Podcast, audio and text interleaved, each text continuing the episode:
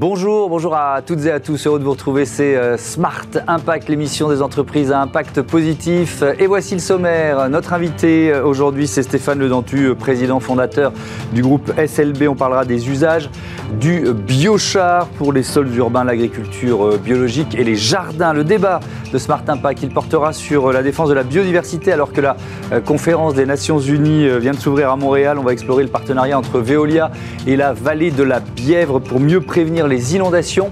Et puis dans notre rubrique Smart Ideas, on continue de vous présenter les lauréats des trophées H-Up, cette association qui fait la promotion des entrepreneurs en situation de euh, handicap. Euh, on va découvrir ensemble les solutions euh, Andy Easy imaginées par Jason chez Mama. Voilà pour les titres, on a 30 minutes pour les développer, c'est Smart Impact.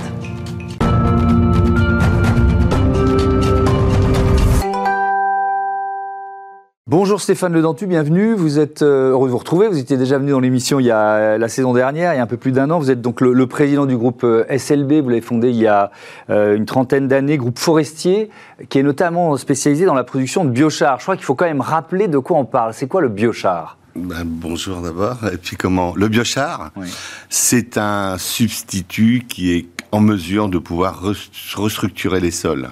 Donc, vous avez le charbon. Souvent, il y a une confusion entre le charbon et le biochar. Mmh. Le biochar, c'est un produit qui ne touche jamais et qui n'est jamais en contact avec l'oxygène. C'est ce qui permet de réellement le carboner et ensuite, on lui apporte énormément de propriétés. Le charbon, à son inverse, lui, il est brûlé et il dégage et il a toujours également encore ses gaz à l'intérieur. Mmh. Donc, voilà la différence, tout simplement. Et comment il est créé Comment il est produit le biochar? À partir de bois, évidemment? Alors, nous, à partir de bois, parce qu'on peut faire du biochar avec plusieurs choses. Hein. On peut faire aussi bien avec euh, des déchets. On peut, mais le problème après la problématique, c'est de trouver une bonne surface spécifique mhm. pour pouvoir retenir l'eau, parce que le premier rôle du biochar, en tout cas de la façon dont nous nous le produisons, c'est la rétention en eau. C'est 50% d'utilisation en eau pour la plante, parce que aujourd'hui nos sols sont complètement euh, tassés. Mhm. Donc, comme notre produit est carboné, issu de biomasse forestière seulement avec le duramène, mmh. ce qui nous permet de réoxygéner le sol à travers ses cavités. Parce que comme il est carboné, il ne se dissout pas dans le sol, à l'inverse du charbon. Et, donc, euh, vous partez du bois. Euh, comment il est produit? C'est dans une usine, c'est ça? Ça, ça marche comment? Ouais, tout à fait. Donc là, on prend euh, du bois issu de nos forêts qui sont gérées durablement. On va extraire ce qu'on appelle plutôt les dominés que les dominants, c'est-à-dire les, bois qui sont en sous-étage, mmh. sans jamais décapitaliser l'actif forestier. Ça, c'est très important. Et ensuite, eh ben, ce produit, une fois qu'on l'a extrait de la forêt, on le transforme en pelé. Ce pelé ensuite arrive comme intrant dans la machine, mhm. donc euh, une tonne de, de pelé par exemple. On va ressortir 250 kilos de matière, le biochar, sans émission de CO2, puisque quand on va chauffer le, produit, celui-ci va faire tourner notre machine en autonomie parfaite. Donc c'est sous forme de petits euh, granulés, c'est ça C'est ça, exactement, oui. Et donc, alors vous avez commencé à expliquer les, fonctions et les avantages du, euh, du, biochar. Donc là, il y a la rétention d'eau. Donc on voit bien tous les usages agricoles qu'on que, qu'on peut en faire, ou, même dans des, dans des potagers, des jardineries, par exemple. Ben, même au-delà, les collectivités, les mairies, tout le monde est concerné aujourd'hui de moment qu'il y a un petit lopin de terre, quoi. Mmh. Nous, on a commencé à le faire dans nos plantations au Brésil, parce que comme si vous vous souvenez, on fait de la forestation au Brésil. On va en parler, on en dira un mot. Donc, euh, je voulais absolument réduire l'utilisation des fertilisants, parce que ceux-ci euh, sont un peu plus toxiques euh, pour le sol. Donc le seul moyen qu'on avait réfléchi pour détoxifier un peu nos sols, c'était, mhm. on a trouvé, c'est le biochar. Mais pas n'importe quel biochar, parce qu'il faut qu'il soit carboné à minimum 90% de sa structure. Et vu de ça, ben nous, on a été contactés, évidemment, j'ai des docteurs en sciences qui nous accompagnent dans notre développement, aussi mhm. bien que ce soit pour l'eau, pour la préservation de l'eau, aussi bien pour le produit par lui-même. Et là, ils m'ont dit, bah, écoute, Stéphane, essaye de développer ton produit euh, vers la viticulture, vers euh, la civiculture évidemment. Euh, les maraîchers, c'est pas très utile parce que les terres en général sont exceptionnelles. Mmh. Mais par exemple, on a fait des tests à Timimoum en Algérie. Donc là, évidemment, le sol, bah, il est très acide. Donc là, ça permet, comme le pH du biochar est un peu élevé, ça permet de restructurer les sols. Donc dans, pour des sols qui notamment, on dit, vous dites tassés, mais souvent on sait que nos sols ont été appauvris par des, des, années des années d'agriculture intensive, ça c'est une solution? C'est une vraie solution.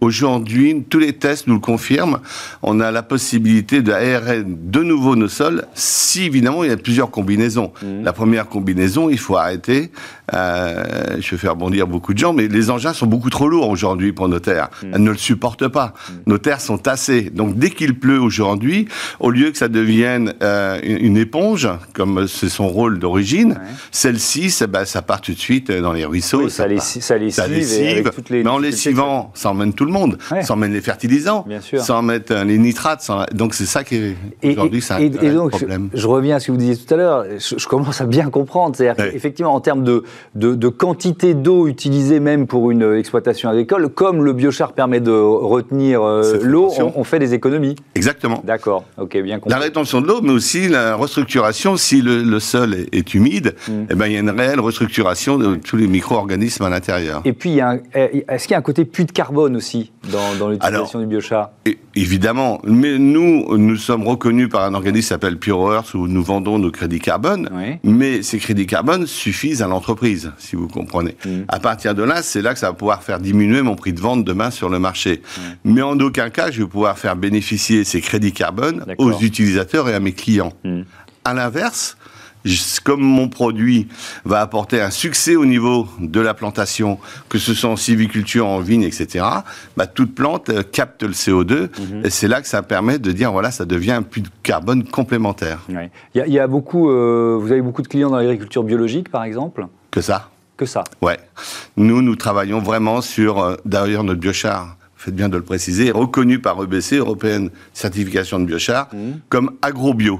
Nous sommes le seul biochar en France euh, reconnu par euh, l'AMM, l'autorisation des marchés financiers. Euh, pardonnez-moi, des marchés, autorisation des marchés, comment sur la mise sur marché. D'accord. Donc là, si vous aimez mieux. Donc un agriculteur qui est estampillé bio, il peut utiliser votre biochar. Sans problème. D'accord. Au contraire. Hum, hum. Et, même celui qui n'est pas bio. Le but, c'est de, l'accompagner pour faire son transfert vers quelque chose de plus raisonné. Bien compris. Alors vous ouvrez là, dans, dans quelques semaines, au début de l'année prochaine, une nouvelle ligne de production dans votre usine en Normandie, c'est ça? C'est ça, à Argentan. À Argentan. Alors, on parle de quoi? Quelle capacité? Qu'est-ce que ça va vous apporter? Alors, nous avons une production, comme je vous l'ai précisé, nous avons opté pour un biochar de haute qualité. Mmh. Donc, la production d'un pyrolyseur, c'est 400 tonnes par an deux, deux 800 tonnes, c'est mhm. simple. Mais surtout, on a une surface spécifique très importante. Ça veut dire quoi La surface spécifique, c'est ce qui est capable de réorganiser au niveau du sol, si vous aimez mieux, la capacité à la rétention en eau, à pouvoir être un vrai conducteur au niveau électrique, au niveau du sol, etc. Donc, on a vraiment quelque chose d'extrêmement puissant. Ce qui nous permet aujourd'hui d'utiliser beaucoup moins de fertilisants. Mhm. Voilà, contrairement à d'autres biochars. D'autres biochars sont faits avec des déchets. Mhm. Euh, ceux-ci ont, une, ont une, utilisation, mais pas la même que la nôtre. Donc vous allez quoi Doubler votre capacité? On souhaite tripler en France. Tout à fait. tripler la capacité en France de ce biochar qui est euh, euh, reconnu et estampillé bio, je, le rappelle. vous, l'avez évoqué, mais je, veux bien qu'on détaille les conditions de production. Vous, vous annoncez donc un, un, process qui est propre sans, sans aucune émission de CO2. Euh, comment faites-vous? Parce que vous réutilisez euh, tout, ce qui est produit en termes de chaleur, de, chaleur perdue, etc. C'est ça? Aujourd'hui, oui, nous sommes en train de vendre aussi notre chaleur perdue. Donc là, euh, le pyrolyseur, il est monté en deux parois pour mmh. simplifier. un, cylindre au milieu qui nous permet d'amener la matière jusqu'à la sortie, comme je vous l'ai précisé tout à mmh. l'heure. Mais en chauffant, si vous aimez, ça va libérer tout le Saint-Gaz. Et c'est ce Saint-Gaz qui va aller dans la double paroi qui va faire tourner ma machine en 24 sur 24 sans apport d'énergie extérieure. Parce que ça sert à rien de construire une usine si c'est pour émettre du, du CO2. Enfin, oui, effectivement. C'est l'idée, quoi. Ce serait, ce serait moins cohérent. Donc là, vous récupérez la totalité du gaz produit par euh, la, la, lorsque vous produisez le biochar pour euh, en circuit interne, quoi. C'est ça. D'accord. Tout à fait. et là, grâce à ça, on va pouvoir craquer notre bois. C'est là qu'on va amener euh, énormément de cavités pour justement capter tous les nutriments et, l'eau également. Il nous reste une minute trente. Je voudrais quand même qu'on dise un mot de, ce que vous faites en, en Amazonie, parce que SLB c'est un groupe mondial. Vous avez des forêts, vous gérez des forêts en Roumanie et au, au Brésil. La forêt amazonienne, on le sait, elle est grignotée par l'agriculture intensive. Vous luttez contre ce phénomène comment? Alors nous, nous sommes dans l'état du Paraná, euh, sur au sud du Brésil. On achète des terres euh, abîmées par l'agriculture intensive, et là on restructure ces terres, c'est-à-dire qu'on va les travailler dans un programme éconologique. On va faire ce qu'on appelle de la forêt dite commerciale, mhm. et derrière on va faire 40% en forêt endémique. La forêt endémique, euh, en corridor, etc., nous permet de restructurer l'ensemble de la faune et de la flore, mais également tout ce qui est nécessaire à la protection de notre forêt dite commerciale. Parce qu'on peut interdire de couper la forêt amazonienne ou même d'Afrique, mais si on n'apporte pas une solution de substitution, eh ben on n'arrêtera pas le problème. Donc si vous aimez, on fait un programme d'afforestation, on fait ce qu'on appelle des forêts d'une façon euh, très économique, mais en même temps, le plus important, c'est un engagement RSE, ISR. D'ailleurs, on a plein de personnes, enfin des contrôleurs qui viennent nous contrôler mmh. tous les ans pour voir un peu et essayer de s'améliorer au fil du temps. Merci beaucoup Stéphane euh, Le Dentu et à bientôt sur, euh, sur Bismarck. On passe à notre euh, débat, on parle biodiversité à l'occasion de la, de la COP qui démarre à Montréal. Retrouvez le débat de Smart Impact avec Veolia.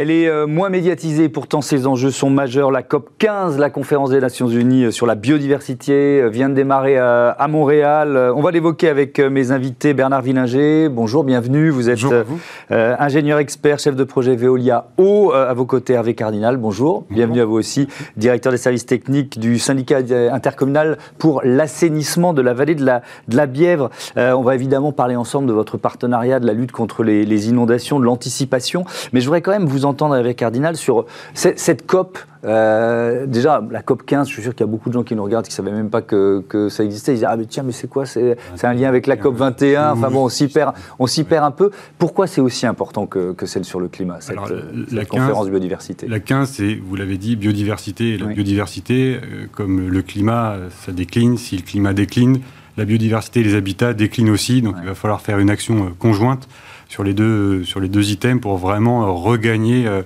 euh, en, espèces et puis en, habitat et pour améliorer. Euh, c'est un cercle vertueux de pouvoir avoir cette COP. et améliorer les, conditions écologiques de tout un système. Oui, on attend comme à chaque fois des, engagements, notamment des, États. Si on zoome sur la vallée de la Bièvre, vos enjeux de biodiversité, c'est quoi? Alors, les enjeux de biodiversité, c'est restaurer l'écologie de, la rivière, parce que depuis des années et des années, euh, l'idée, c'était euh, de s'en servir industriellement, de la canaliser, de l'enfermer, de la mettre dans du béton. Donc, euh, béton et biodiversité, on a bien compris que c'est un peu mmh. compliqué. Donc là, on est plus à la rouvrir, à la remettre à l'air libre, à recréer des habitats.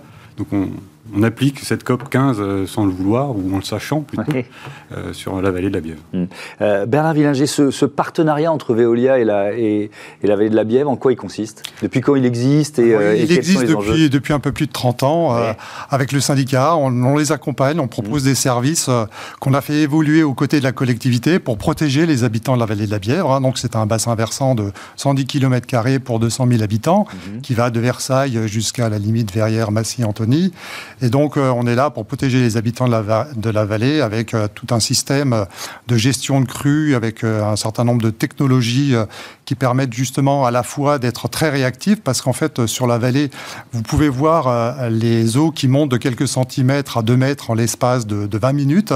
Donc, on est dans ce qu'on appelle des régimes semi-torrentiels, ce qu'on rencontre dans les, dans les vallées. Là, on est dans la vallée de la Bièvre. Et donc, il a fallu trouver des solutions innovantes qui permettent justement d'anticiper et d'être très réactif. Alors c'est quoi? C'est des capteurs? Alors euh, c'est à la fois des capteurs, c'est des systèmes de supervision, de télégestion en temps réel. Mmh. On est également connecté aux imageries radar de la, de la pluviométrie. Donc on voit la spatialisation de la pluviométrie sur l'ensemble. On récupère également l'ensemble de ces données avec une prévision sur un horizon à 3 heures, ce qui permet de, justement d'anticiper et d'être très réactif justement par rapport à ces montées d'eau très très violentes. Mmh.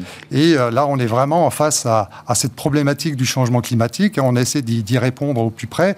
Et malheureusement, on le voit dans, l'actualité, hein, récemment à Ischia. Et puis encore. Ischia, on est au, c'est une île au sud de l'Italie, c'est ça C'est au niveau de l'Italie. il, y a eu il y a eu un drame aussi récemment à, cet endroit-là. Et puis encore dans l'actualité, en Sicile, le week-end dernier, mm. il y a eu également des inondations catastrophiques.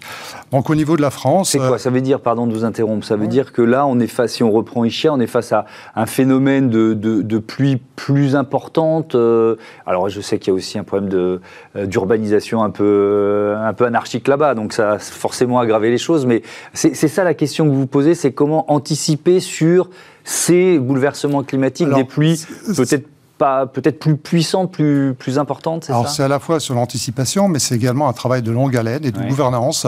Et donc là, justement, on, est associé pour proposer des services aux côtés de la collectivité, mhm. qui a également un, modèle de gestion de gouvernance exemplaire, qui permet justement de, combiner à la fois des systèmes très innovants et de mettre en place tous les systèmes de biodiversité qui permet justement de faire face mhm. dans la durée face à ces problématiques d'arrivée des eaux. Euh, et là, on le voit effectivement hein, avec ce changement climatique, on, a de, on peut avoir des périodes de sécheresse, et mm. après, on voit la pluie qui arrive de manière très violente en très très peu de temps. Et là, on voit bien qu'il y a un changement. là, je pense que Hervé pourra répondre aussi euh, sur, euh, sur ces problématiques de gouvernance du syndicat, sur toute la politique qu'il a mis en œuvre, mm. sur lesquelles on les accompagne depuis de nombreuses années pour pouvoir euh, être très efficaces dans leur gestion à la fois de l'environnement et de la transition. Ah, expliquez-nous qu'est-ce qui, qui, est mis en place justement.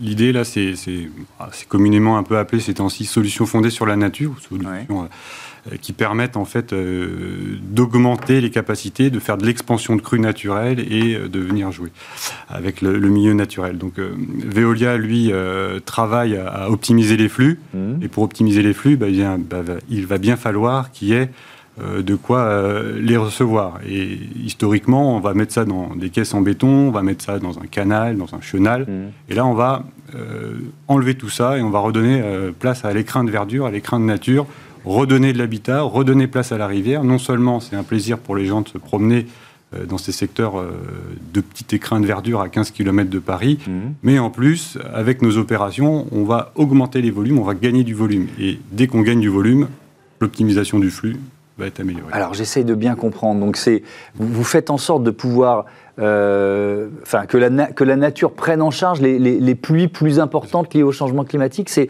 le, projet consiste en ça? Qu'on redonne place à la nature dans ces milieux très urbains. Mmh. Alors non seulement euh, ça redonne des îlots de fraîcheur, et là on remet une ça, euh, ça c'est majeur, oui. Climat, et on redonne des habitats supplémentaires aux espèces, donc des zones de vitesse, des zones de profondeur, casquette COP21, biodiversité. Et derrière, on redonne du volume d'expansion. C'est-à-dire qu'au lieu de déborder euh, sur les voiries, sur les infrastructures, dans des maisons ou autres, mhm. ça va déborder dans ces milieux où on a fait tout le nécessaire pour qu'on puisse mettre le volume pour hmm. le secteur. Le, c'est un enjeu qui est double, vous nous l'avez dit. Il y a la protection des citoyens, évidemment, une vallée euh, très, très, euh, très peuplée. Et puis, il y a la, il y a la biodiversité. Vos outils, ils servent aux deux, en quelque sorte. C'est une question de Béotien, mais... Euh, elles, servent aux deux, elles, sont, elles se combinent, en fait. Hmm. Hein. Il y a une efficacité de l'un par rapport à l'autre. Et en termes d'efficacité, quelques, quelques chiffres, tout, tout hmm. simplement. On a tous encore en mémoire les inondations de mai-juin 2016, qui ont été des, des, des, crues qui étaient classées aux environs de 100 ans, je crois. Euh, sur l'île de France, c'était 2 milliards d'euros de dommages euh, cité par les, par les assurances. Sur la vallée de la Bièvre, c'était zéro euro de dommage. Donc il y a quand même la preuve que, que tout un système et tout un accompagnement à la fois des populations euh, et euh, tout, tout, ce qui a été mis en œuvre depuis de nombreuses années par la collectivité mhm. et nous qui les accompagnons avec des services adaptés justement pour euh, optimiser la gestion des flux, a montré son efficacité sur ce type d'événement. Et en plus, là, on a vu aussi le changement climatique. J'explique souvent, tout le monde pense que fin mai, ce sont des orages très violents, etc. Mhm. Ben là, on voit bien le changement climatique, euh, dans ce changement climatique, c'était en fait des pluies hivernales. On avait pendant 48 heures des pluies continues qui venaient du nord, pas très violentes, mais très continues. Et là, on voit bien la, problématique du changement climatique. Les images radars euh, l'ont confirmé. Et, donc, ça veut dire que ce que vous avez mis en place depuis 30 ans, euh, permet d'anticiper sur, enfin, finalement, d'être plus efficace face aux, effets des bouleversements climatiques aujourd'hui. Exactement. Il y a 30 ans, on a commencé à mettre en place un système avec les capteurs, on a commencé à mettre en place tout un système d'optimisation, de gestion des flux. Mmh. Il a fallu avoir de la connaissance et on a accompagné la collectivité depuis une trentaine d'années. Les technologies ont évolué et on a essayé d'optimiser toutes les technologies telles qu'elles évoluent avec l'apport des images radars, mmh. la, la, télégestion, les systèmes informatiques numériques, la modélisation mathématique. Euh, tous ces outils euh, ont permis d'anticiper, permettent aujourd'hui d'anticiper et de prévenir également les, les riverains d'une potentialité et d'un potentialité risque de dommages aux personnes. Est-ce que malgré tout, vous, vous voyez des phénomènes météo plus violents intervenir depuis une dizaine d'années euh, à, la, taille de la vallée de la Bièvre Nous, on se rend compte oui, que la spatialisation de la pluie, c'est pas la même. Le cumul pluviométrique, euh, il peut être équivalent sur une année complète, mais il y a une répartition euh, l'été qui tombe vraiment violemment. Hmm. Là, surtout cet été, on a eu bah, une période pendant 3-4 mois où il se passait rien. On avait à peine 15 mm par mois, alors que la moyenne, c'est une cinquantaine. Et puis d'un coup, là, on va se faire rattraper peut-être euh, en décembre où on va avoir 150 mm cumulés, alors que mm. normalement, on n'en a pas tant que ça. Donc on voit bien qu'il y a un déplacement euh, euh, sur l'année du cumul et des intensités qui, mm. nous arrivent. Quand il y a une inondation, alors là je parle vraiment de... de singe. c'est la nature, elle, a l'habitude ou est-ce que la biodiversité forcément en souffre et, que ça, et, est-ce que la faune et la flore va mettre beaucoup de temps avant de retrouver finalement un, fonctionnement habituel? Alors que si c'est de l'expansion, une crue naturelle, classique, la nature sait faire euh, la part des choses et arrive à, se restaurer. Quand on a des impacts vraiment très forts où on est obligé de forcer et que le système d'optimisation vient vraiment prendre la main, mm. on a des votes débordements assez importants et il va y avoir forcément des impacts sur euh, les animaux, notamment les périodes de nidification. En 2016, il y a beaucoup d'endroits où les nids présents ont été noyés. Ça, mm. euh, la nature va refaire une nidification plus tard, mais il y a eu un impact à l'instant T. quand même avéré. Bernard Rininger, est-ce que les outils que vous avez mis en place, vous l'avez dit depuis plusieurs décennies, ils sont suffisants ou est-ce que ces phénomènes météo euh, liés au changement climatique, c'est-à-dire euh, peut-être plus, plus violents, parfois plus nombreux, vous obligent à en inventer de nouveaux alors effectivement, on essaie toujours euh, de, s'adapter aux situations telles qu'elles évoluent on met en place un certain nombre d'outils qui tiennent compte des évolutions technologiques, hein, puisqu'effectivement, il y a 30 ans et aujourd'hui, on n'a pas du tout les, mêmes environnements. Euh, on essaye aussi euh, d'être, d'apporter le meilleur service aux besoins de la collectivité qui répond à l'échelle du bassin versant. Là, l'idée, c'est pas de, protéger tout un département. Hein. L'idée, c'est de protéger une vallée, les habitants de la vallée, et donc de mettre en place des outils adaptés. Mmh. Et donc, on, effectivement, on essaye d'évoluer. Alors, le système qui a été mis en place est un système évolutif, c'est-à-dire qu'il est pas figé, c'est pas un système clé en main. On, l'adapte au fil du temps, au fil des évolutions technologiques et on l'apporte par des couches euh, supplémentaires qu'on appelle des briques. Donc à chaque fois, on implémente des briques supplémentaires. Par exemple, depuis peu, on a mis en place euh, le système d'alerte aux riverains, etc. Quelque chose qui n'existait pas avant, alors qu'on avait déjà des capteurs. Les capteurs évoluent aussi, donc on essaie de faire évoluer aux côtés de la collectivité pour avoir toujours un système avant-gardiste. Hmm. Je voudrais, il nous reste une minute, il faut aller vite, mais dire un mot de euh, en quoi ce partenariat vous sert à 10 000 km de là, au Cambodge, dans la vallée euh, euh, d'Angkor? Parce que je sais que vous y travaillez aussi. Absolument. Aux côtés de la Fondation et surtout avec la, le, SIAVB, avec l'autorité locale euh, qui s'appelle l'APSARA, qui est l'autorité nationale de la protection des sites de la région d'Angkor. on, essaie de transposer philosophiquement tout ce qui a été mis en place sur la vallée de la Viette pour protéger à la fois les habitants de, de, Siem Reap, de la région d'Angkor, et aussi de protéger le patrimoine mondial culturel d'Angkor. En deux minutes, avant de laisser la, main à Hervé, puisque le, syndicat est à l'origine. On va pas avoir le temps. C'est quoi C'est les moussons qu'il faut, euh, qu'il faut gérer, c'est ça? C'est à la fois les moussons qu'il faut gérer, la protection des sites d'Angkor, mm. la grandeur des sites d'Angkor, un des premiers sites au patrimoine mondial de l'humanité. Mm. Et euh, cette grandeur d'Angkor en fait aussi un, lien privilégié avec le syndicat, qui gère aussi les eaux des étangs de Saclay, qui était une des ressources en eau de Versailles. Et c'est aussi de comparer culturellement la grandeur de Versailles avec la grandeur d'Angkor. Du volume, de la biodiversité, de l'optimisation des flux, ça se transpose et ben voilà, merci beaucoup. On aura presque tout dit. Merci d'être venu partager ce partenariat qui nous a fait aussi euh, voyager. On passe tout de suite à notre rubrique Smart Ideas.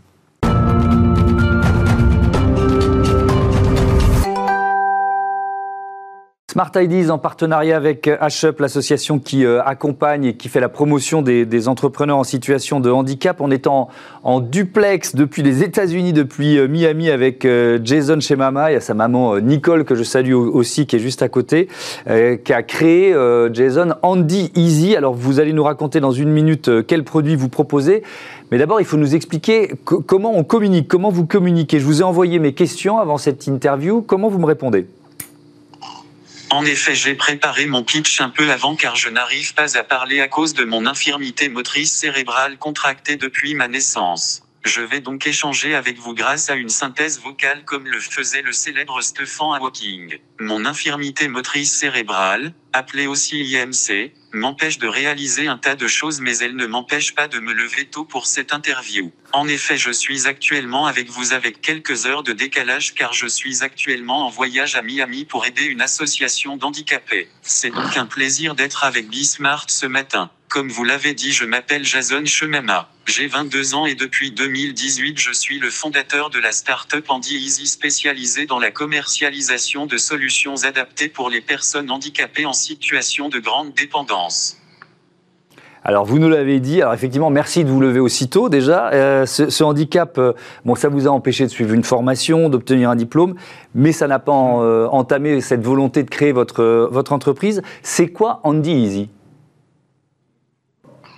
Plusieurs choses. Étant actuellement déscolarisé pour faute de place dans un établissement spécialisé, j'ai en effet décidé de prendre mon avenir en main en créant ma société. Je ne pourrai jamais avoir un diplôme CAP, ou même le bac, je suis autodidacte et suis passionné par les nouvelles technologies depuis mon enfance. Mon envie en créant Andy Easy était tout d'abord d'avoir un métier. Et oui, cette erreur médicale aurait pu me condamner à devoir rester à vie dans un centre de soins et sans avenir professionnel. J'ai donc dû préparer mon évasion. C'est en puisant dans ma seule volonté et mes ressources intérieures que j'ai en 2018 créé Andy Easy. Les cadres de santé me disaient que jamais au vu de mon handicap je ne pourrais entreprendre et pourtant ensuite il y a eu cette volonté de proposer des solutions moins chères que mon concurrent à des personnes qui comme moi sont en situation de très grande dépendance et ne bénéficiant pas d'un budget conséquent. En effet, trop souvent les solutions du médico-social sont chères et la qualité n'est pas toujours au rendez-vous. Avec les solutions Andy Easy, l'idée était de proposer des produits abordables et de bonne qualité. Nous commercialisons des bras adaptés permettant aux individus les moins autonomes d'utiliser leur téléphone et leur tablette. Sur notre boutique en ligne, l'on retrouve aussi la gourde adaptée qui facilite les personnes qui ont du mal à boire seules. Nos clients sont toutes les personnes manquant d'autonomie, handicapés moteurs, personnes âgées et établissements de santé partout en France. Euh, Jason, vous avez déjà reçu euh, plusieurs prix, notamment le prix euh, Positive Planète en janvier dernier. Félicitations. Et puis vous êtes lauréat des trophées HUP. Ça représente quoi pour vous, ce prix Ces prix? En effet, il y a le plus prix Positive Planète avec Jacques Attali, mais aussi le prix Sony Digital Prise de l'ESCCA que Andy Easy a reçu à ses débuts en 2019. J'ai le plaisir de vous apprendre que j'ai gagné le prix du Troé HUP Entrepreneur. Pour moi, ce prix a un goût particulier car il récompense les meilleures innovations dans le milieu du handicap. C'est un peu notre Coupe du Monde à nous. Ce n'est pas seulement ma récompense mais aussi celle de mon équipe. Merci beaucoup, merci euh, Jason chez Mama. Euh, bon, vent à Andy Easy. Euh, on va vous supporter comme on supporte les Bleus pendant la, Coupe du Monde. Effectivement, c'est votre Coupe du Monde à vous. On est vraiment ravis que vous ayez remporté ces, ces trophées. Et on souhaite bon vent évidemment à votre, à votre entreprise et aux, et aux produits Andy Easy. Merci évidemment aussi à votre maman Nicole qui était juste derrière et qu'on n'a pas vu à l'image, mais qu'on salue. Voilà, c'est la fin de cette émission. Je vous dis à demain sur Bismart. Merci à toutes et à tous votre fidélité à la chaîne des audacieuses et des audacieux. On en avait un d'audacieux à l'instant sur notre antenne.